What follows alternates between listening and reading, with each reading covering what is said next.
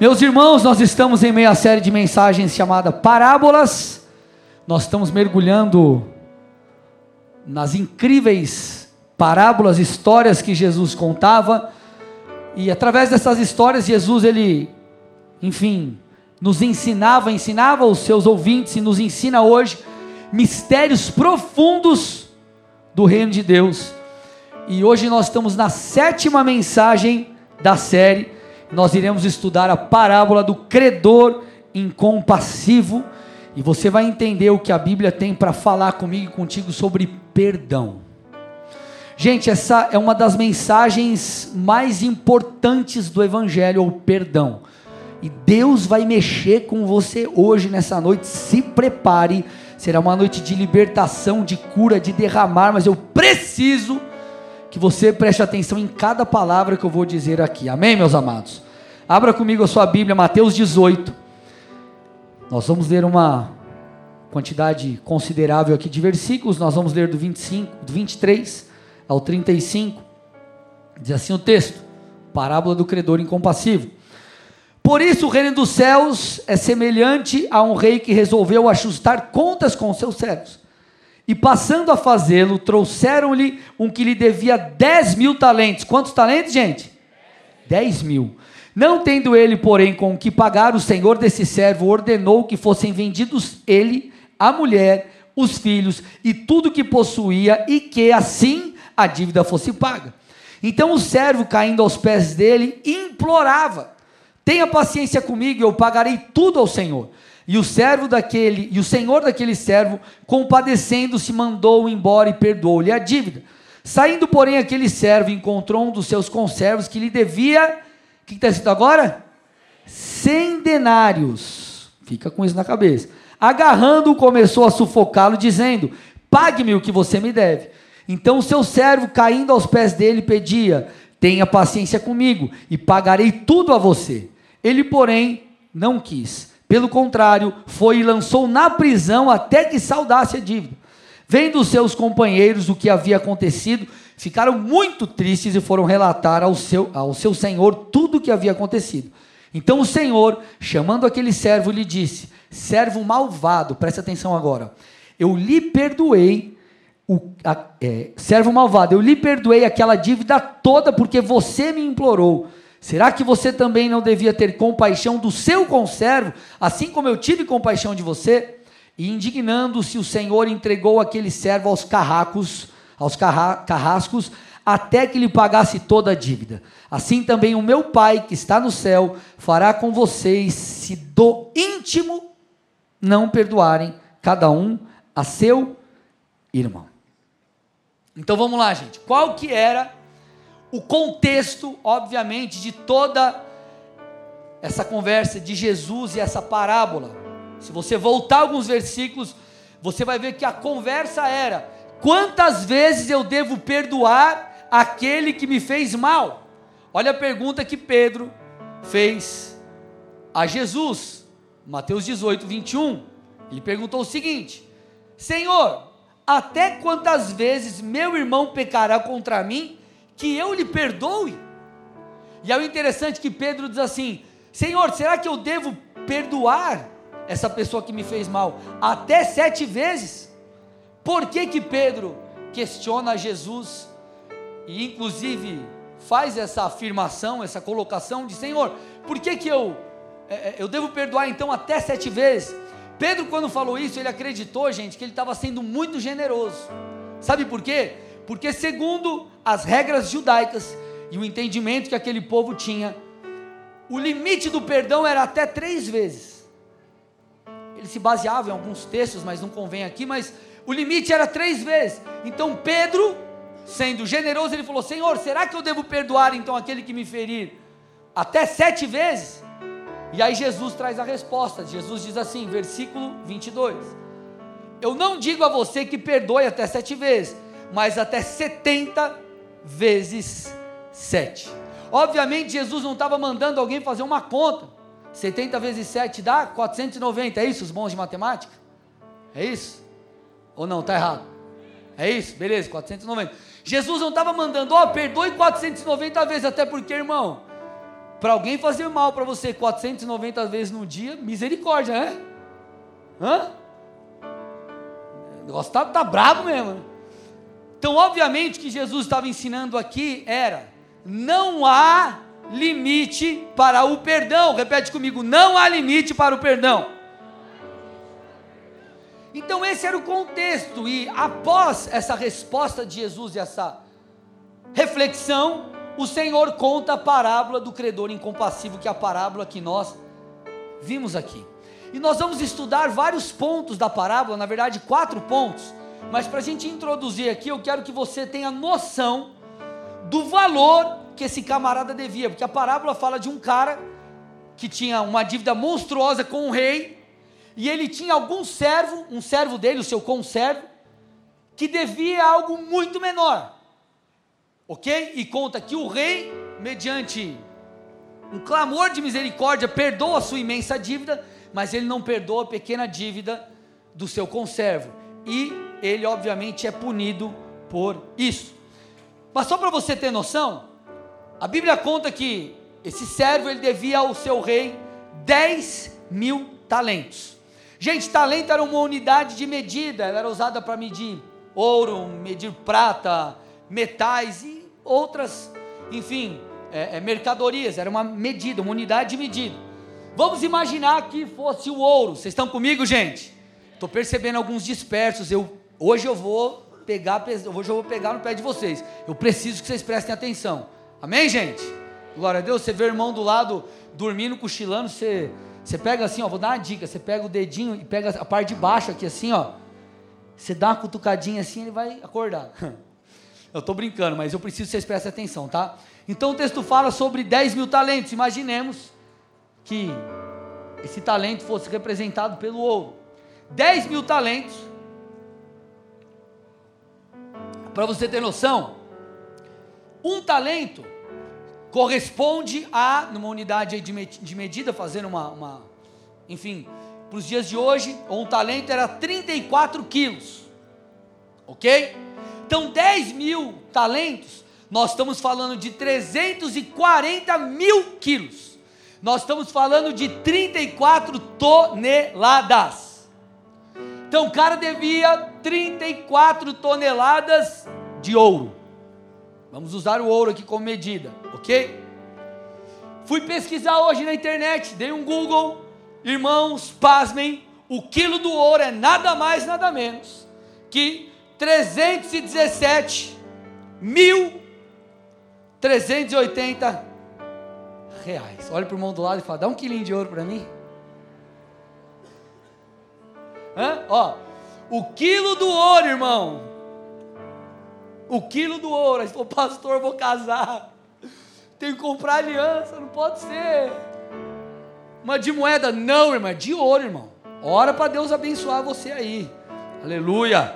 Amém, irmã? Você que está noiva aí, glória, vai casar. Então nós estamos falando, quilo do ouro, 317.380 reais. Você está sentado na cadeira, irmão? Sabe quanto que seria 10 mil talentos ou 340 mil quilos, 34 toneladas de ouro. 10 bilhões, 790 milhões, 920 mil reais.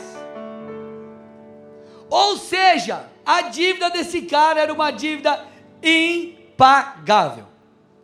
Ele devia para o rei 10 bilhões, 790 milhões, 920 mil reais, se nós fôssemos converter isso, obviamente, falando nos dias de hoje. Tanto é que, por isso que a Bíblia afirma, Mateus 18, 25: Não tendo ele, porém, com que pagar, o Senhor desse servo ordenou que fossem vendidos. Ele, a mulher, os filhos. Cara, vou vender tudo, vou vender você como escravo, tudo que você tem, para de alguma forma essa dívida ser, pelo menos em parte, sanada. Diante disso, o texto conta que ele clamou por misericórdia.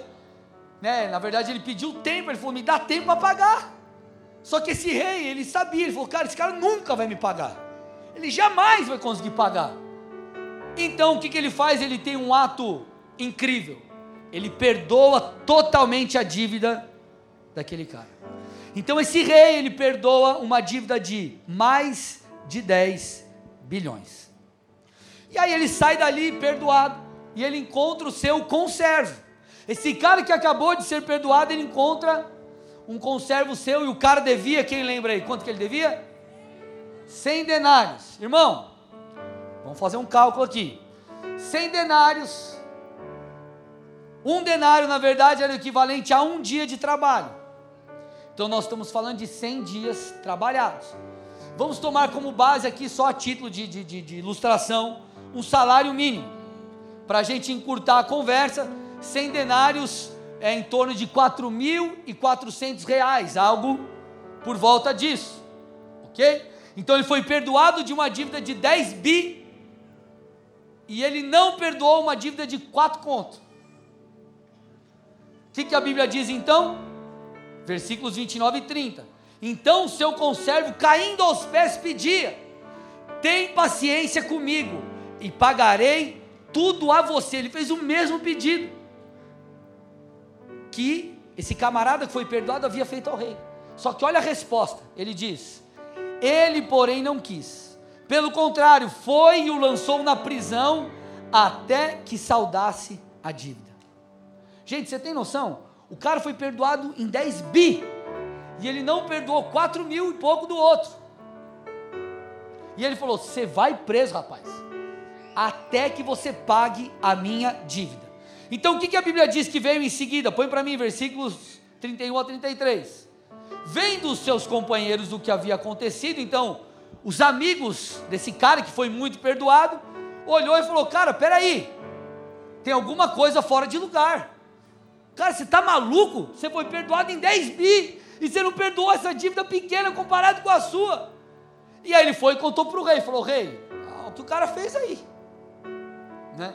Olha, olha, olha o que aconteceu aí. E aí o texto segue. Então o Senhor, chamando aquele servo, lhe disse: Servo malvado, eu lhe perdoei aquela dívida toda porque você me implorou. Versículo 33.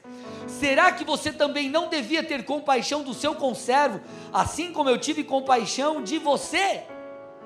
E aí, meu irmão, qual foi a consequência dessa atitude? Muito, cara, terrível que esse cara teve. A Bíblia diz, versículos 34 e 35: indignando-se, o Senhor entregou aquele servo aos carrascos. Uma outra versão diz verdugos, até que lhe pagasse toda a dívida. Aí ele diz, presta atenção: assim também o meu Pai, que está no céu, fará com vocês, se do íntimo não perdoarem cada um a seu irmão. Está com o cinto apertado, irmão? Amém? Então vamos desmembrar tudo isso. Vamos trazer uma aplicação prática, algumas aplicações práticas em todas essas questões, mas você já consegue ver, você já consegue ter uma noção daquilo que o Senhor está falando ao nosso coração. Então, primeira coisa das quatro que eu quero falar com vocês, a primeira, esse servo que tinha uma dívida de bilhões, ele tinha na verdade uma dívida impagável. Assim como eu e você tínhamos uma dívida impagável com Jesus, mas nós fomos perdoados. Deixa eu te falar uma coisa: a salvação, ela não é por obras, você precisa entender isso. Eu vou falar um pouquinho daqui a pouco sobre. Então não tem como, jamais teria como eu e você conquistarmos a nossa salvação. A salvação é um presente de Deus. A nossa dívida com Jesus ela era muito maior do que qualquer dinheiro que exista nessa terra. Sabe por quê? Porque é uma dívida que nenhum dinheiro paga. Nós tínhamos com Cristo uma dívida eterna. Mas por causa da obra da cruz, por causa da graça que veio por meio do Filho, mediante o arrependimento e fé, nós fomos perdoados. Nós fomos perdoados. Colossenses 1, 21 a 23. Antes vocês estavam separados de Deus, eram estranhos e inimigos de Deus. Espera aí, que a versão. Acho que eu estou com outra versão aqui. Tá, vamos lá, vou ler de novo. Antes vocês estavam separados de Deus, e em suas mentes eram inimigos por causa do mau procedimento de vocês. Mas agora ele os reconciliou pelo corpo físico de Cristo, mediante a morte, para apresentá-los diante dele, santos, inculpáveis e livres de qualquer acusação, desde que continuem alicerçados e firmes na fé sem se afastarem da esperança do Evangelho, que vocês ouviram e que tem sido proclamado a todos os que estão debaixo do céu. Esse é o Evangelho do qual eu, Paulo, me tornei ministro. Então, gente, sem Cristo nós estaríamos perdidos. Ele está falando, vocês foram salvos por causa de Cristo. A nossa dívida com Ele era eterna, ela não poderia ser paga de forma alguma de forma alguma ela poderia ser paga. Por isso que Paulo disse Efésios 2, 8 e 9. O famoso texto. Foi para mim aí. Porque pela graça vocês são salvos mediante a fé, e se não vem de vocês é dom de Deus. Então ele está falando, isso é dom de Deus, isso é presente de Deus. E aí ele conclui: não de obras, para que ninguém se glorie. Então o texto está dizendo, ei, a salvação ela não pode ser conquistada. Obviamente, depois que você confessa Cristo, como nós lemos no texto anterior, nós temos que permanecer firmes no Senhor. Amém? Você confessa Cristo, não tem que viver a vida do jeito que você quiser e falar, ah, beleza, aí está tudo certo, fiz um dia uma oração lá, confessei Cristo, está tudo certo, vive do meu jeito, está tudo bem. Não está tudo bem. Só que, por mais que eu e você, vamos imaginar um cenário perfeito, tá? Que não existe e nunca vai existir. Imaginemos que você tenha nascido e nunca tenha pecado. Você é um cara que você fala: Meu Deus, na terra só Jesus e você que não pecou. E você chegou o dia da sua morte, você morreu, você não confessou Cristo, você não seria salvo.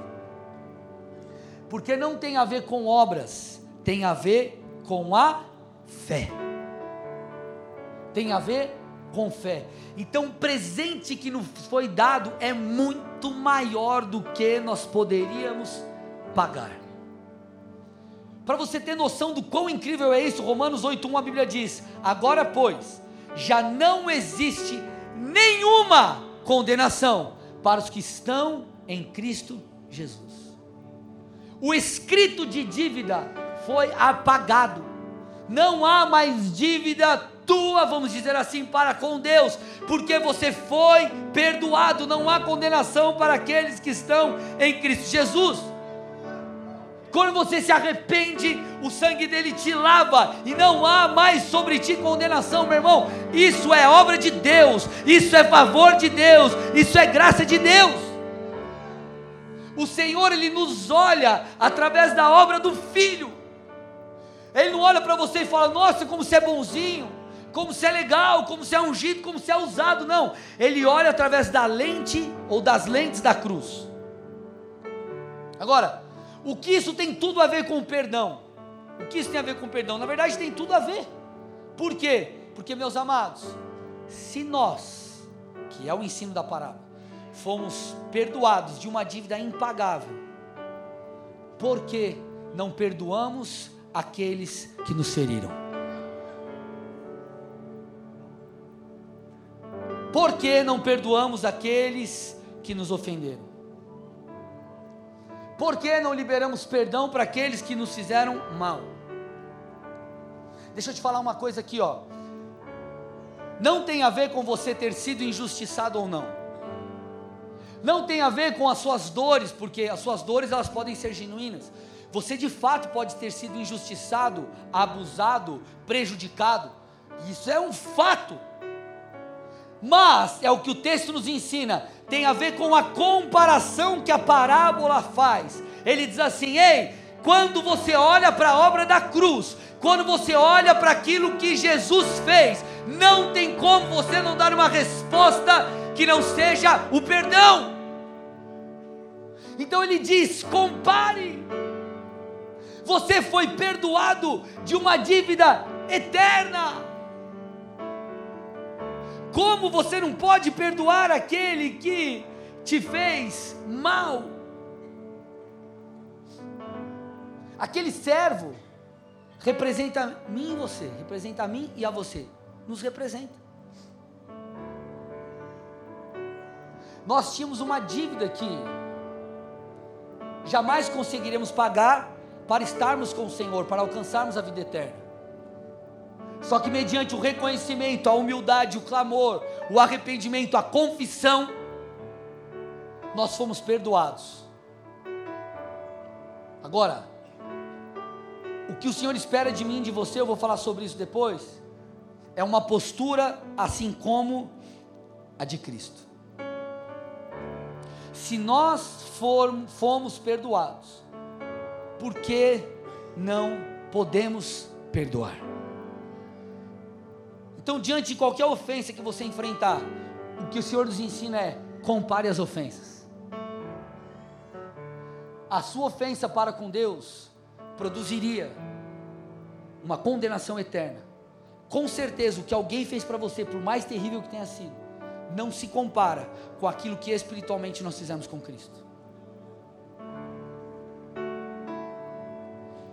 Vou tomar uma água que dá tempo para você pensar.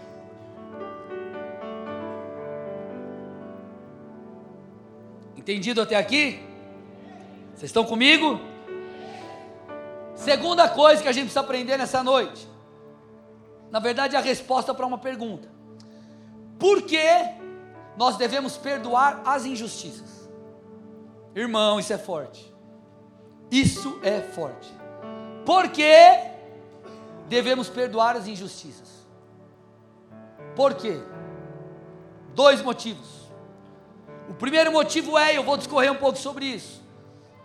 O primeiro motivo é, porque essa é a postura que o Senhor espera de nós. Ou seja, essa é a postura que você e eu, enquanto filhos de Deus, devemos manifestar. A Bíblia diz que a maior de todas as coisas é o amor. Sem amor, de nada vale. O amor sofre, o amor espera, o amor suporta. Nós seríamos conhecidos pelo amor. Efésios 4, 31 e 32 diz: Que não haja no meio de vocês qualquer amargura, que não haja no meio de vocês indignação, ira, gritaria e blasfêmia, bem como qualquer maldade.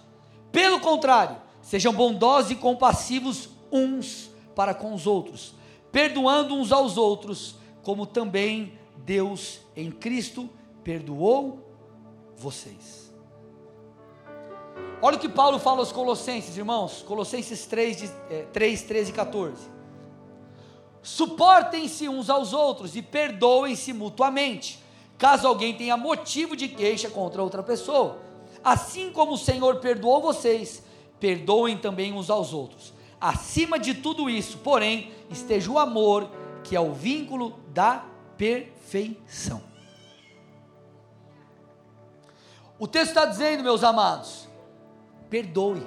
Perdoe assim como Cristo perdoou. Perdoem vocês mutuamente. E aí no finalzinho ele diz: que esteja acima de tudo em vós o amor. Ele é o vínculo da perfeição. Sabe que amor é esse, gente? Quando nós vamos para a palavra, existem basicamente, basicamente podemos falar aqui de dois amores. Tem, tem um terceiro, mas vamos falar de dois. O amor ágape e o amor filéu. O amor filéu, isso daí vem do grego, tá? Você vai pegar lá na tua Bíblia vai estar escrito amor. Mas quando você vai estudar o original mais a fundo, você vai perceber que na língua original que o texto bíblico foi escrito, ele vai estar ou filéu ou ágape. O amor filéu é o amor condicional, é o amor que envolve retribuição.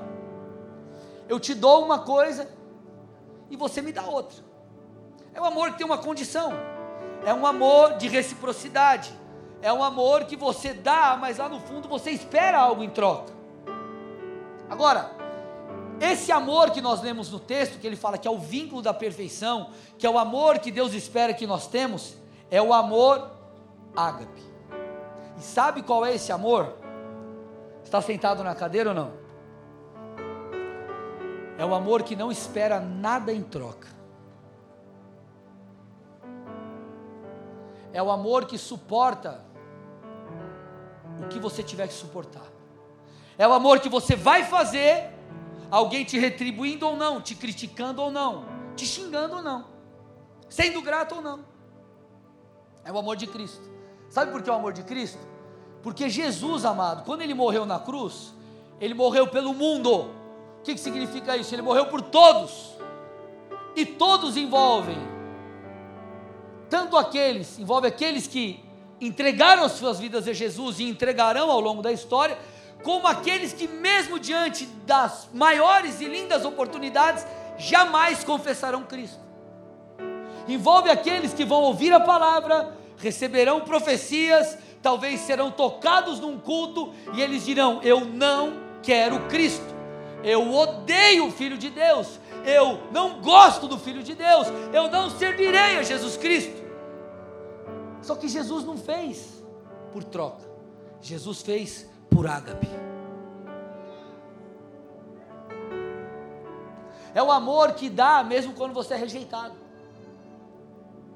Eu lembro uma vez, eu, na época que eu trabalhava no banco lá em São Paulo, na, na, na bem no centro de São Paulo, era o centro, irmão, era tipo centrão mesmo assim.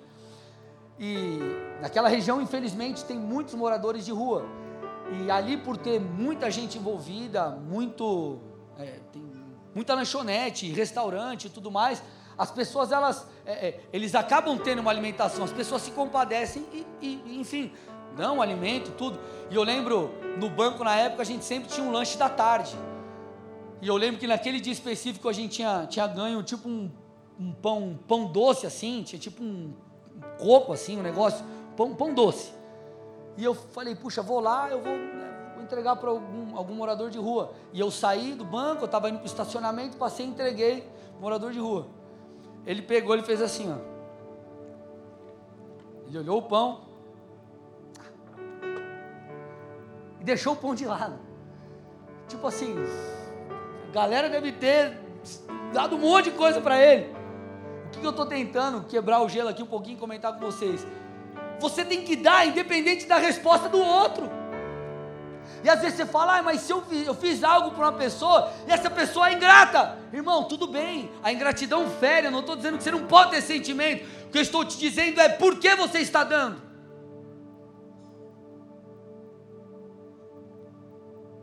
Quando você serve, às vezes, você está na casa de Deus, você está servindo, e às vezes você espera que alguém te dê um abraço, isso é muito legal, o reconhecimento, e nós, enquanto líderes, procuramos reconhecer o máximo de pessoas aqui. Vocês viram agora no momento da, da, da Páscoa, eu agradeci, e gente, obrigado. A gente sempre procura fazer isso, mas às vezes você espera algo a mais, você tem uma expectativa. E às vezes, meu irmão, você deixa uma ofensa entrar no seu coração, porque ninguém chegou diretamente para você e te agradeceu, mas eu te pergunto, para quem você está fazendo? Tomar uma água para você pensar.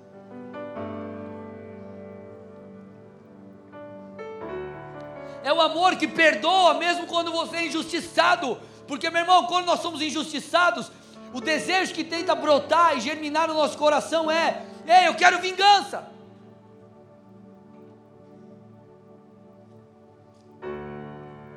Mas o amor, amor ágape não é assim.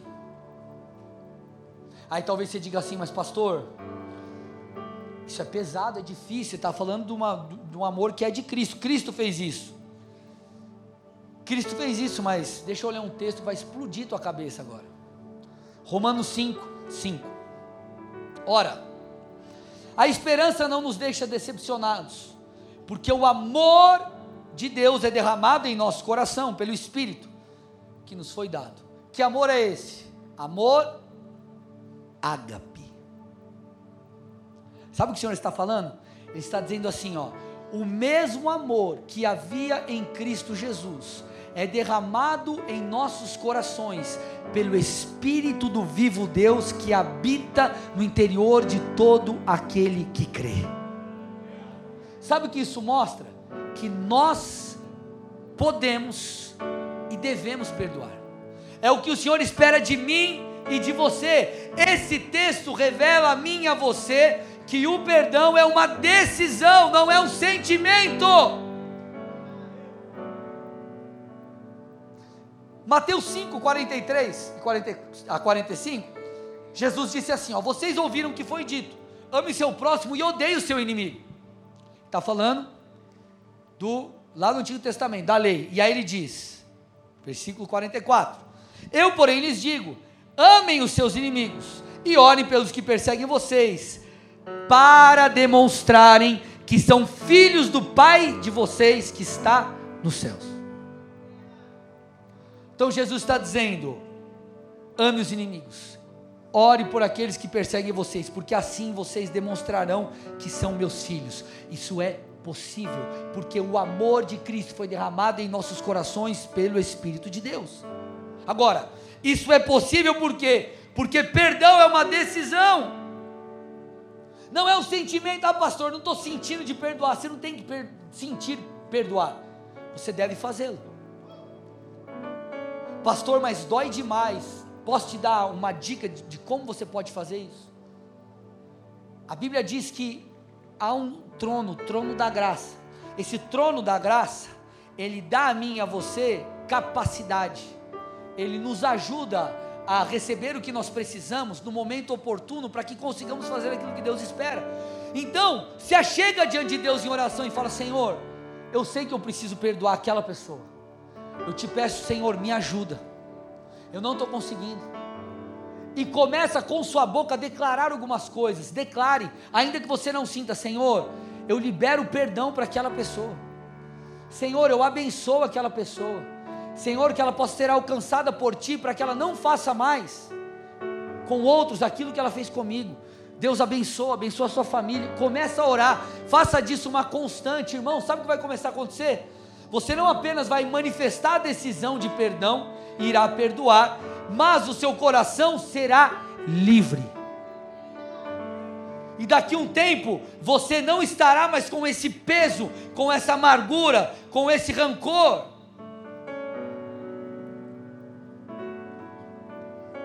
Agora, nós estamos falando aqui, deixa eu abrir um parênteses, tá? Nós estamos falando aqui de uma ofensa genuína. Você realmente foi prejudicado, você realmente foi ofendido, você realmente foi injustiçado. Algo aconteceu que é um fato. O que, que você precisa fazer nisso? Perdoar, nós estamos falando. Agora, um detalhe, tá bom? Preciso que você preste atenção. Existem, eu preciso que você me escute agora. Existem algumas ofensas que elas são uma armadilha. Elas não foram genuínas. Elas são supostas ofensas que o diabo tenta lançar sobre você para que você fique preso. Deixa eu te explicar uma coisa, irmão. A pessoa que nos fez mal, ok? Ela tem uma, vamos, vamos vou, vou, fazer um, uma conjectura aqui para você entender. Ela tem, aspas, uma dívida com Deus, uma dívida com você, por exemplo ok? Essa pessoa foi lá e ela, ela, ela tem uma dívida. Ela foi, por exemplo, pediu perdão e enfim, foi perdoada. Ela tinha, ela tem uma dívida. Se você não perdoa essa pessoa, você também terá uma dívida com Deus. Porque nós vamos falar no outro ponto: quem não perdoa não pode ser perdoado. Então o que, que Satanás faz? Satanás ele procura nos ofender, porque essa é uma das formas dele nos tirar da presença de Deus. Às vezes ele não consegue te tirar através do pecado, no pecado que eu digo, às vezes coisas da carne. Então ele tenta através de uma ofensa capturar o teu coração e fazer com que você se prenda. Vocês estão aqui, gente? Agora, existem situações que elas não são uma ofensa verdadeira, ela é uma ofensa fake ela é um mal entendido, ela é uma suposição de algo, e se nós cairmos nesse laço, meu irmão, o negócio vai ficar bravo. Eu não sei se já aconteceu com você, eu acredito que sim. Mas você já julgou alguma situação má, de uma maneira mal, e depois você percebeu que a história não era bem aquela que chegou nos seus ouvidos? Quem já passou por isso? Só vocês, o resto ninguém? Cara, vamos lá, gente, por favor. Você nunca passou por uma situação que ou você foi mal julgado, ou você olhou, alguém falou alguma coisa, você falou, é verdade, aquele cara ali e tal. Depois, quando você ficou sabendo da história, você falou, mano, o negócio não era bem assim. Quem já passou por isso? Ah, melhorou. Tem, nós temos alguns que nunca passaram ainda, então, ou você não quis se manifestar, ou glória a Deus pela sua vida, aleluia. Depois você vai orar por nós aqui, amém. Mas Essa é uma das formas de Satanás capturar o nosso coração. Deixa eu te dar uma dica. Não se ofenda sem, sem antes descobrir a verdade. Ou melhor, você não pode se ofender em nenhuma situação, mas descubra a verdade sobre essa suposta ofensa. Ah, não, mas sabe como é? Lá no, lá no meu trabalho, alguém contou para a pessoa que trabalha do meu lado, que me contou, que o cara lá do departamento, fica lá no centro de Curitiba, falou de mim tal coisa. E aí você faz seis meses que você está desse jeito aí, amargurado. Irmão, você está com dúvida? Procura descobrir a verdade. Conversa com essa pessoa. Entenda o contexto. Ah, mas sabe o que é? Eu, pastor, eu tenho uma tia. Pensa na tia, pastor. Ô oh, tia abençoada.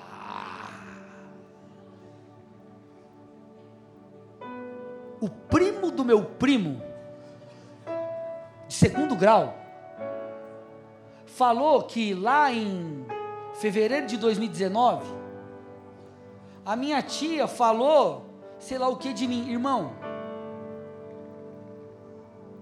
Pelo amor de Deus. Se foi injusto, perdoa. Agora, às vezes não foi como você pensa. Entenda o contexto.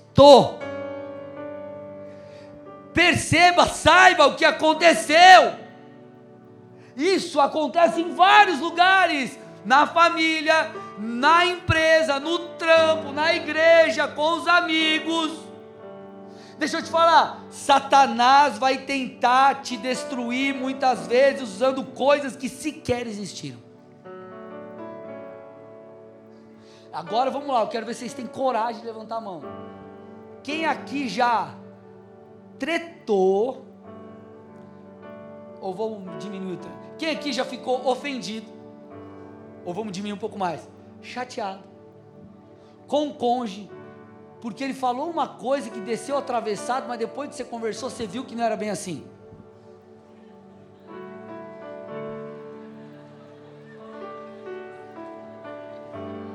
Subir na prancha.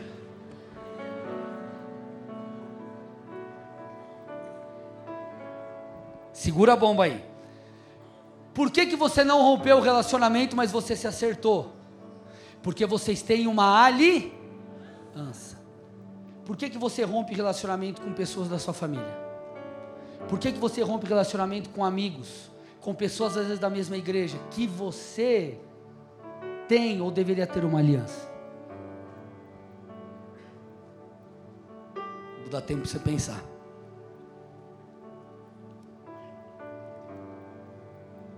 Amor, ágape. Satanás, ele é o pai da mentira. Sabe o que significa isso? Ele é manipulador.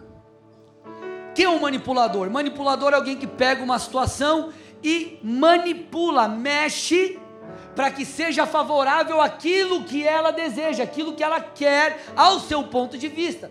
Satanás é especialista, irmão, em fazer ninho na nossa cabeça, para que nós fiquemos ofendidos. Agora, a Bíblia está dizendo: perdoe, a Bíblia está dizendo: eu derramei em vocês o amor ágape. Então não caia nesse sofisma. Se é uma mentira, busque saber a verdade para que você não se ofenda. E se você foi ferido, lide com isso, perdoe e libere a pessoa. É isso que a Bíblia está dizendo. Você jamais poderá falar depois dessa pregação que não dá para você perdoar alguém que foi pesado demais. Não dá, irmão. A parábola do credor incompassível nos mostra isso.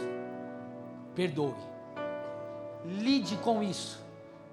O Senhor vai te ajudar. E cuidado com as supostas ofensas. Amém? Então, o primeiro motivo que nós vimos aqui foi que eu esqueci já. O Senhor espera, por que, que nós temos que perdoar as injustiças? Porque o Senhor espera isso de nós. Segundo motivo, está sentado na cadeira, irmão? Sim ou não? Se não perdoarmos, nós não seremos perdoados. Isso é bíblico e não sou eu quem está falando. Olha o que o texto diz, versículo 35 de Mateus 18: Assim também o meu Pai que está no céu fará com vocês se do íntimo não perdoarem cada um a seu irmão. Ele está dizendo: se você não perdoar o seu irmão, eu não te perdoarei. Sabe por quê? É justo o Senhor pedir isso a mim e a você, porque Ele derramou o amor ágape nos nossos corações. Ele pode cobrar. Imagine o teu filho aí, adolescente, 16 anos de idade, está em casa, tudo bem? Ele tem condição de lavar o prato que ele comeu e o copo que ele usou para almoçar, e os garfos, as facas, os... sim ou não? É justo você, mamãe e papai, falar: Pia, levanta da cadeira e vá lavar o seu prato. É ou não é justo? Por quê? Porque ele não tem seis meses de idade, ele já tem 16 anos. O mínimo que ele tem que fazer é lavar o prato. Guardadas as devidas proporções, eu estou só contando uma outra parábola para você entender. Não há nada que Deus nos peça sem Ele nos dar condição para. Olha o que Jesus disse, Mateus 6, 14 e 15. Porque se perdoarem aos outros as ofensas deles, também o Pai de vocês que está nos céus, está no céu, perdoará vocês. Se porém não perdoarem, não perdoarem aos outros as ofensas deles, também o Pai de vocês não, perderá, não perdoará as ofensas de vocês. Irmão, não pula esse texto quando você estiver lendo a Bíblia. Eu estou falando sério, não estou brincando. Porque a gente lê esse texto e acha que não é bem assim, meu irmão. Deus não é igual ao homem, Deus não mente. Se Deus está falando que isso é verdade, é verdade. E é muito sério. É muito sério. A falta de perdão é um pecado e ela coloca em xeque muitas coisas. A falta de perdão coloca em xeque a nossa intimidade com Deus, ela coloca em xeque a unção de Deus por vezes na sua vida, ela coloca em xeque a sua salvação. Me escute, Deus está falando muito sério quando Ele diz isso, muito sério. Olha o que diz Mateus 5, 21 a 24. Olha a verdade que Jesus revelou no Sermão do Monte. Vocês ouviram o que foi dito aos antigos: não mate e ainda quem matar está sujeito ao julgamento. Eu, porém, lhes digo que todo aquele que se irar contra o seu irmão estará sujeito a julgamento. E quem insultar o seu irmão estará sujeito a julgamento do tribunal. E quem o chamar de tolo estará sujeito ao inferno de fogo. Portanto, se você estiver trazendo a sua oferta ao altar e lá se lembrar que o seu irmão tem alguma coisa contra você, deixe diante do altar a sua oferta e vá primeiro reconciliar-se com seu irmão. E então volte e faça a sua oferta. Basicamente, Jesus está dizendo assim: ó, na lei, na lei, o assassinato, ou ele lida aqui com coisas que são externas, ok? Olha lá o que ele disse no começo do texto: não mate, é algo externo, é uma prática externa, matando alguém. Quem matar está sujeito a julgamento. Porém, Jesus está dizendo: ei, o que eu espero de você agora é algo muito maior. Jesus traz a conversa para o campo interior. Jesus ele compara, ele diz: não é apenas considerado como um assassino alguém que mata, mas alguém que odeia o seu irmão.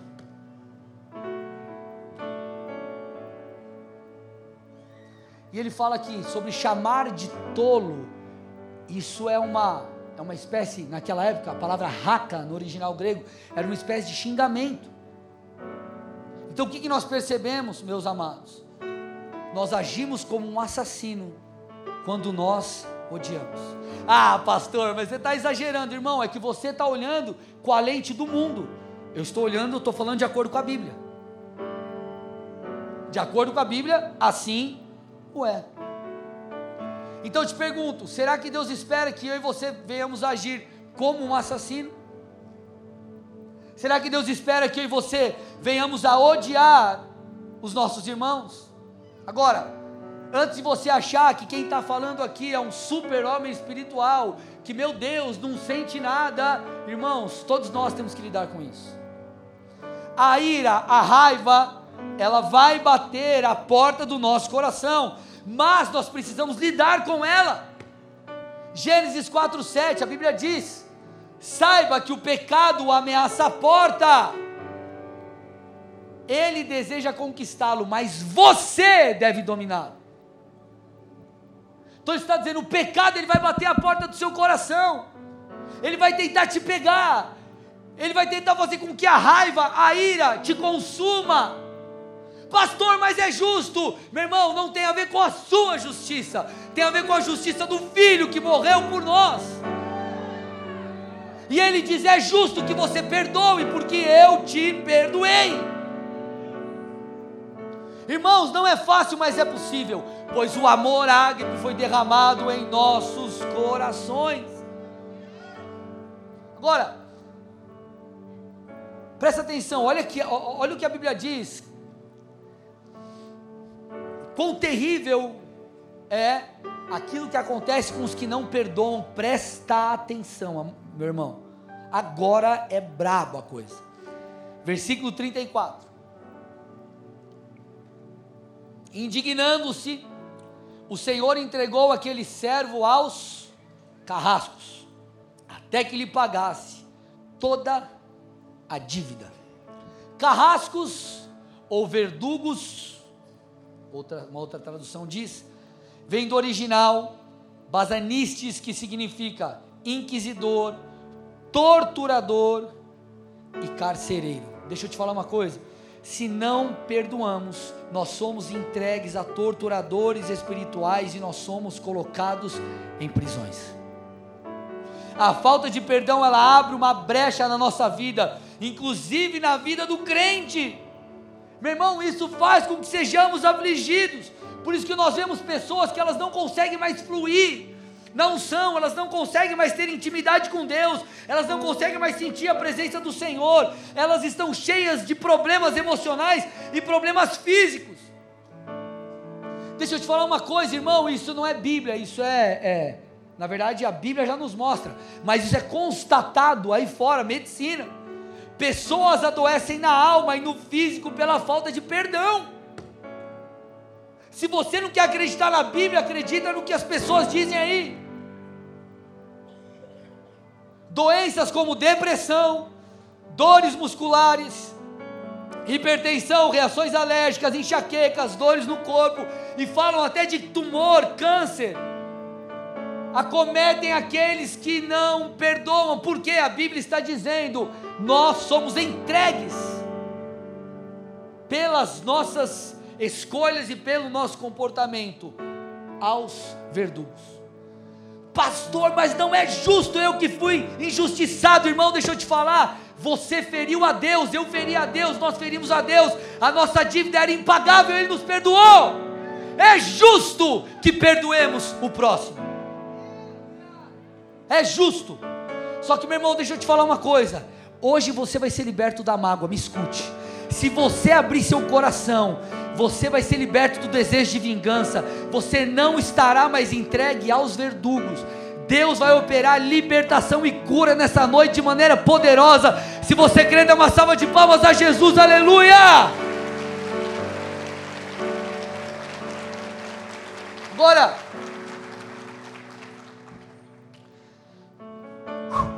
vamos subir o nível um pouquinho mais? Sim ou não? Falei que ia ser bravo. Versículo 35 de novo de Mateus 18. Assim também o meu Pai, que está no céu, fará com que vocês se do do que, gente? Vamos lá, gente, fala comigo, do íntimo, não perdoarem cada um a seu irmão. Deixa eu te falar. Nós precisamos permitir que a ação do Espírito aconteça em nossas vidas de tal forma que o nosso perdão se torne um perdão genuíno. Você tem que ser livre, irmão. Talvez no começo você vai lidar com tudo isso, você vai lidar com as lembranças, você vai lidar com as suas dores, e você vai batalhar dia após dia: Senhor, eu perdoo essa pessoa, Senhor, abençoa, Senhor, me ajuda, Espírito de Deus me auxilia, enfim. Agora, a nossa meta tem que ser, nós temos, ou o nosso alvo tem que ser, nós vamos perdoar do íntimo.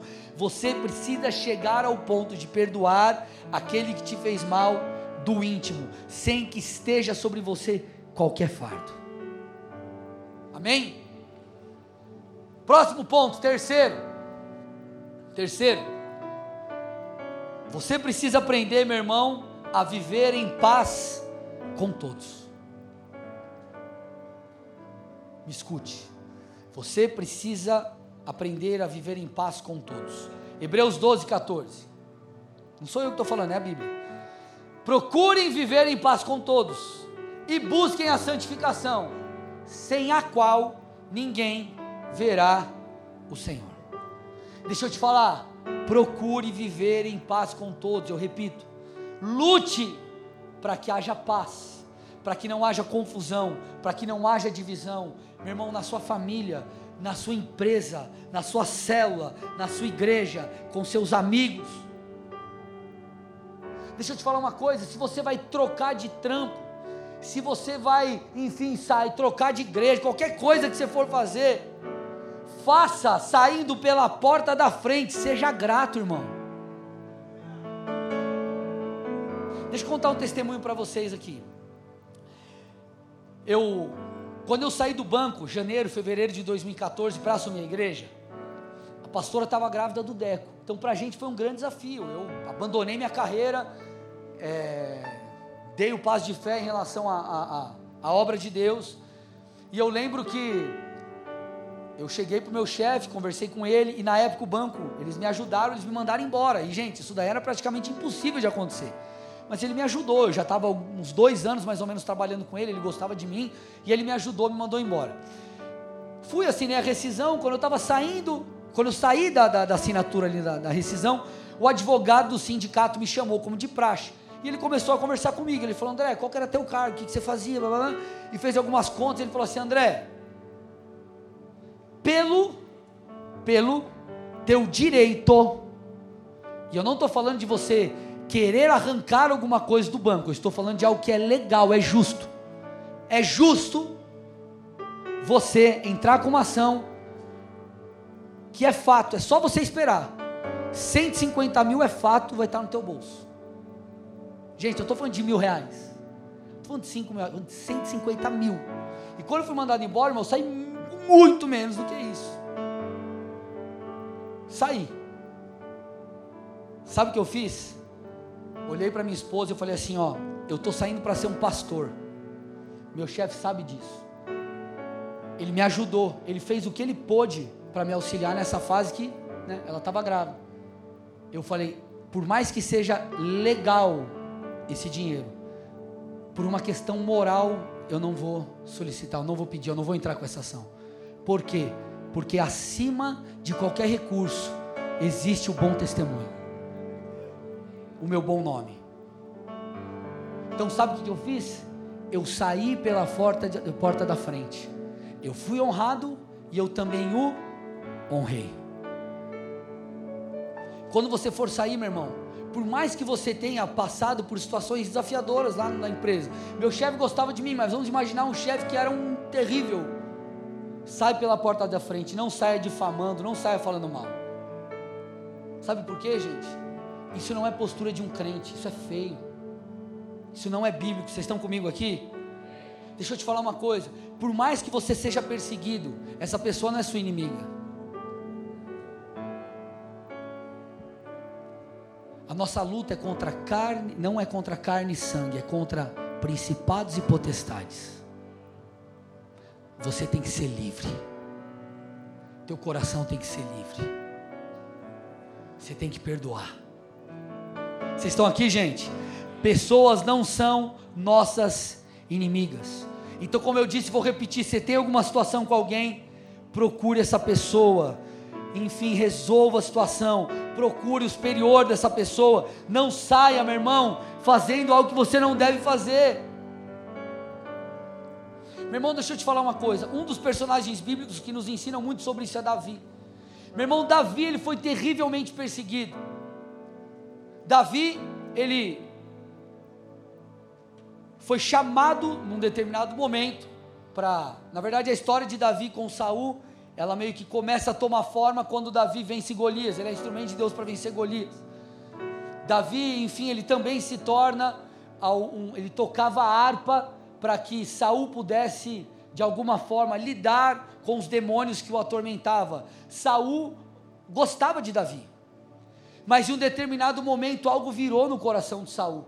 E porque Davi começou a ganhar espaço no reino, ele começou a ser reconhecido, porque Deus era com ele, enfim, ele começou a ser perseguido. A perseguição de Davi, ela foi terrível. Saul perseguiu esse camarada, irmão, de tal forma que tentou matá-lo.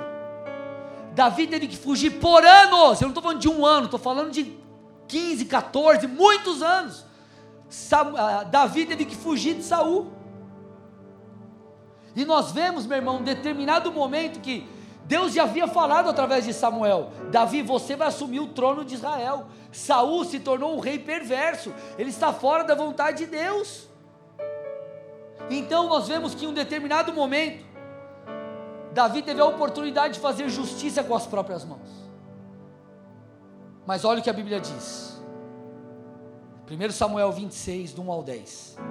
Escute. Preste atenção, não vagueie tua mente agora. Leia o texto comigo. Os ifeus foram falar com Saul em Gibeá e disseram: Não é verdade que Davi está escondido no monte Áquila em frente de Gesimon?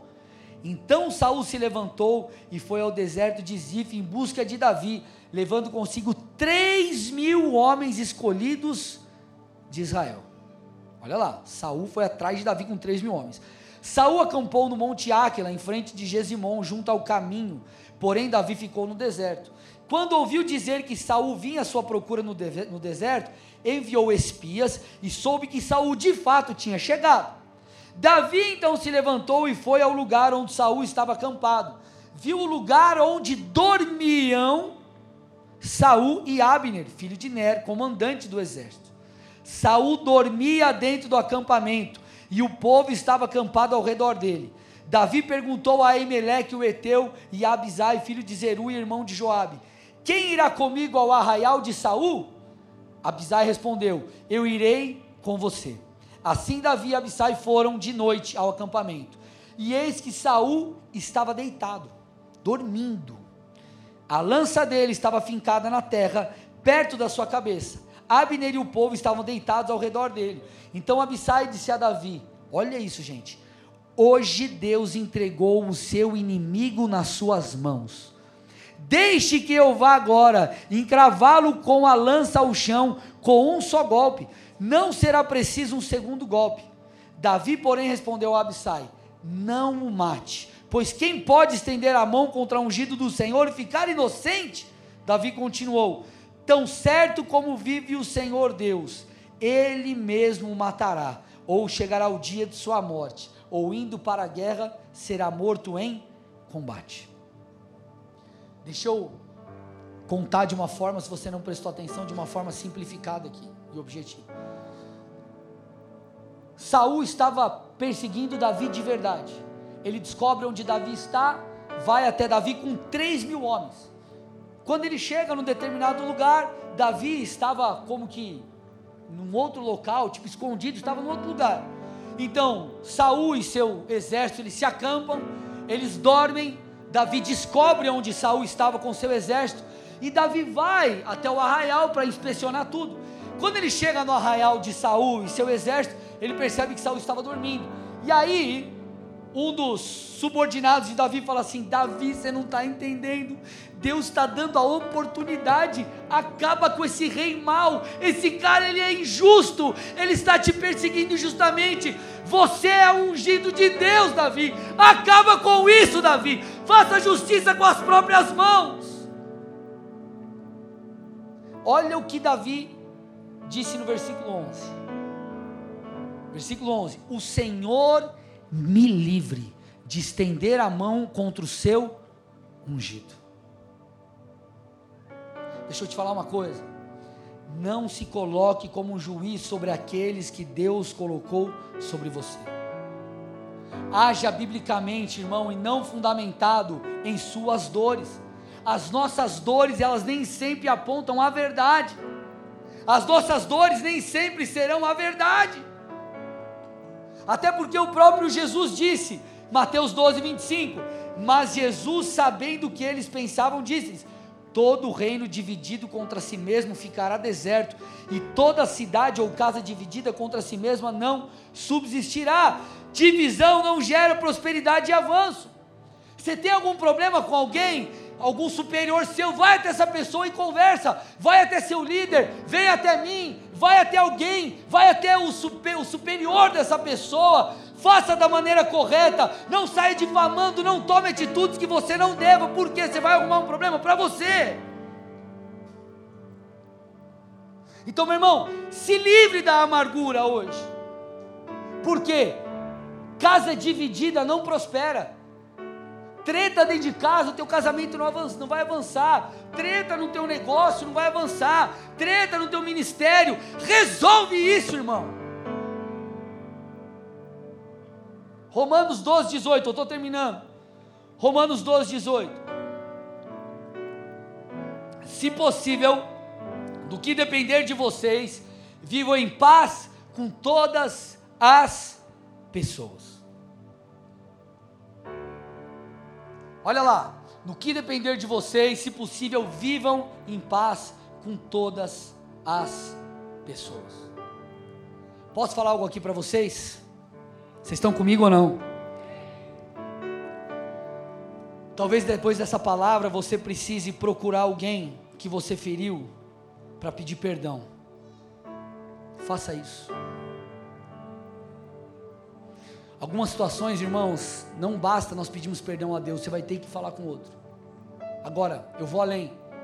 Talvez o Espírito Santo vai te impulsionar a procurar a pessoa que te feriu.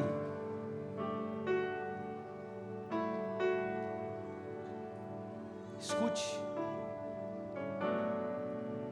Às vezes nós nos ferimos com pessoas dentro da igreja, por exemplo. E a Bíblia diz: se você sabe que teu irmão tem alguma coisa contra você, vá até ele, se acerte, depois traga a sua oferta. Sabe o que ele está dizendo? Entre irmãos precisa existir unidade. Vocês estão aqui, gente? Mateus 18,15, estou terminando, gente. Mateus 18,15. Nós vemos aqui o Senhor, qual que é o contexto aqui desse versículo, desse, dessa conversa aqui? Nós vemos o Senhor trazendo um ensino sobre como lidar com o irmão que peca. Como que você lida com o irmão que peca no corpo de Cristo, na igreja? E aí ele diz assim: ó, se o irmão pecar contra você, vá, repreenda-o em particular. Esse é o primeiro passo. Se ele ouvir, você ganhou o seu irmão. Alguns olham para esse texto e acreditam que a ênfase principal é: você tem que ir lá repreender, dar de dedo na cara do cara e falar: você está errado.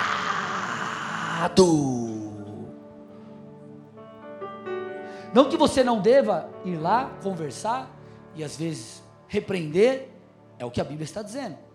Só que o finalzinho do texto ele diz: se ele ouvir, você ganhou o seu irmão. Sabe o que ele está dizendo? Que o alvo é a pessoa ouvir, o alvo é a restauração. Posso te falar? Em algumas situações, o que vai rolar é o perdão, o respeito. Vai estar tudo resolvido. Em outros momentos, o Espírito de Deus vai te impelir e vai existir uma restauração de relacionamentos. Deixa eu te falar uma coisa, irmão. Quem nunca errou? Quem nunca falhou? Quando tentaram fazer uma pegadinha com Jesus, mostrando a mulher pega em adultério, Jesus olhou e falou assim: Ó, quem nunca pecou, que atire a primeira pedra. Sabe o que começou a acontecer? as pessoas começaram a sair, até que sobrou o Senhor e aquela mulher. E a Bíblia diz que foi saindo dos mais velhos para os mais novos.